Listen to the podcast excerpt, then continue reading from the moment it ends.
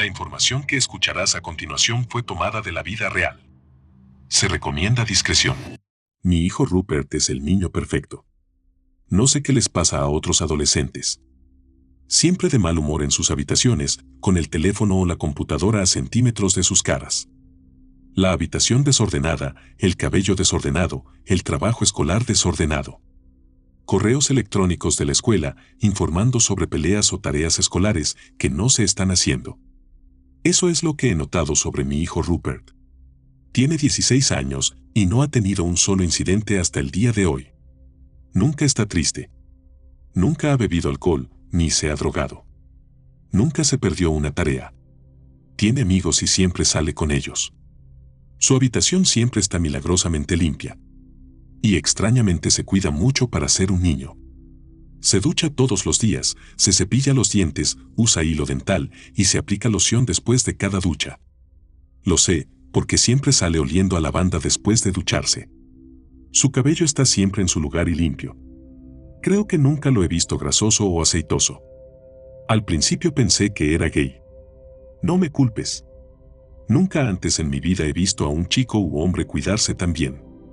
Todos los hombres en mi vida solo se han preocupado por sus juegos o sus novias o por cómo se ven antes de salir.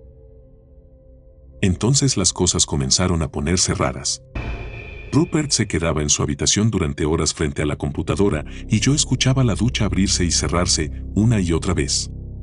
Luego me di cuenta de que intentaba colar cubiertos en su habitación. El otro día lo atrapé subiendo a escondidas algunos tenedores, cucharas y cuchillos. Rupert, ¿por qué te llevas eso a tu habitación? Le pregunté. Él tomó un respiro profundo y respondió. Mamá, lo necesito para un proyecto. Sí. Dicho esto, corrió escaleras arriba y se encerró en su habitación. Cuando le pedí que abriera la puerta, no lo hizo. ¿Por qué mi hijo ya no me escucha? ¿Qué le pasa a mi dulce bebé? Más tarde noté que Rupert comenzó a salir mucho más. Salía por la noche y regresaría mucho más tarde de lo que debería, por ejemplo, a las 2.30 de la mañana. Le interrogaría sobre ello, pero él no me escuchaba. Eventualmente tuve que cerrar con llave su ventana y las puertas delantera y trasera. Le dije que no podía salir más de cinco horas y que siempre debía estar en casa a las 11 de la noche. Puede sonar duro, pero era la única forma de mantenerlo en orden. Después de eso comencé a notar cambios en su trabajo escolar. Solía ser el mejor estudiante, el mejor de cada clase, pero empecé a recibir correos electrónicos de la escuela diciéndome que se había perdido muchos proyectos y tareas importantes. Las cosas comenzaron a salirse de control. Cada vez que entraba en la habitación de Rupert, había un olor terrible y notaba sus calcetines y ropa interior sucios en el suelo. Le gritaba que los limpiara. Pero no lo hacía. Entonces, eventualmente, cuando las cosas empeoraron, tuve que limpiar su habitación yo misma. Como no me dejaba entrar sola, esperé a que saliera con sus amigos y entré en su habitación y cerré la puerta. Empecé a quitar cosas del suelo y ponerlas en su lugar. Después de haber hecho una simple limpieza, entré en su baño. Casi me desmayo. La bañera estaba llena de agua. Pero el agua era de un rojo desvaído. Había dos chicas en el agua, con los ojos vidriosos y sin vida, mirando al techo. Sus rostros fueron severamente golpeados y cortados. Poco a poco me di cuenta de lo que les había pasado mientras observaba las puñaladas. Los pinchazos. Los trozos de piel humana que yacían en el suelo justo debajo de mí. Y los cubiertos en la bañera, flotando. Me llevé una mano a la boca. Huí del baño, respirando hondo y dando vueltas alrededor de su habitación. De repente noté un papel arrugado frente a su computadora. Lo recogí y empecé a leer. 5 de mayo de 2022. Mamá espera mucho de mí. Sé que odia las cosas desordenadas y la gente desordenada. La he visto despotricar sobre el hijo de la señora Sally, que es un adicto a las drogas y un mal estudiante. Horrible, había dicho ella. Simplemente terrible. Ese pequeño cabrón. ¿Cómo puede vivir una vida tan miserable? No quiero que mamá hable así de mí. Me da miedo. Tengo que esforzarme más por ella. Necesito ser perfecto para ella. 9 de agosto de 2022. Empecé a ser mejor mamá. Limpié mi cuarto. Hago mis deberes. Estudio. Hago todo lo mejor que puedo. Espero que seas feliz, mamá. Se necesita mucho tiempo y energía para ser el hijo perfecto para ti. Pero lo haré. Prometo que lo haré. 11 de agosto de 2022. Mamá me preguntó sobre los tenedores y cuchillos hoy. No le dije nada. Ella no tiene que saber. Sé que se preocupará. No quiero que se preocupe. Los buenos niños nunca hacen que sus padres se preocupen. Soy un buen hijo. 12 de agosto de 2022. Mamá me gritó por llegar tarde.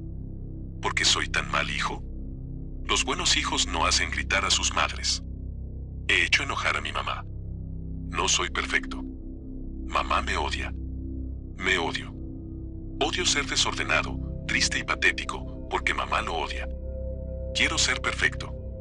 Megan lo es. Sara también lo es. Mamá habla bien de ellas. Buenas chicas, dice ella. Son perfectas. Son geniales y populares y tienen buenos amigos, buenas calificaciones y una buena vida. Quiero ser como ellas. Me hacen enojar. ¿Por qué no puedo ser bueno como ellas? ¿Por qué? 13 de agosto de 2022. Ahora Megan y Sara no son perfectas. Ellas ya no son mejores que yo. Soy mejor que ellas. Ahora siempre seré perfecto para mamá. Ya no puede hablar de ellas. Ella tiene que hablar bien de mí. Solo de mí. Soy perfecto. Perfecto, perfecto, perfecto. 14 de agosto de 2022. Mamá, soy perfecto. ¿Te hago sentir orgullosa? Megan y Sara ya no están. No son perfectas. Son miserables y tristes y están muertas. Soy bueno mamá. Soy un buen hijo. ¿Verdad? Dime mamá. Porque sé que estás leyendo esto. Cuando leí eso, por instinto estrujé el papel y lo tiré al suelo, pateándolo con mis pies descalzos. De repente escuché golpes subiendo las escaleras. Era la voz de mi Rupert, que venía feliz. Intentó abrir la puerta, pero como no abría, comenzó a golpearla. Su silueta bloquea la luz naranja que viene del pasillo. Su sombra es alta y da miedo. Él golpea más y más fuerte. Se ríe más fuerte. Él grita, pero era un grito diferente. Estaba gritando de felicidad. Soy perfecto, mamá, me gritaba. ¿Verdad? Siguió diciendo eso una y otra vez, golpeando fuertemente la puerta. La puerta no se moverá. Me dije a mí misma. Durante dos horas me quedé en su habitación porque tengo miedo de lo que sucederá si no lo hago. Mi teléfono no está conmigo. Durante esas dos horas, Rupert solo ha dicho una cosa. Verdad. Verdad. Verdad. Verdad. Y la puerta comenzó a crujir. Las bisagras gimen. Él golpea más fuerte. Mi corazón late con fuerza. Sí.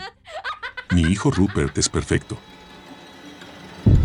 Si te gustó este episodio no olvides suscribirte y compartirlo con alguien que querrás asustar. Y recuerda, no temas a las sombras. Ellas solo te quieren asegurar que hay luz cerca.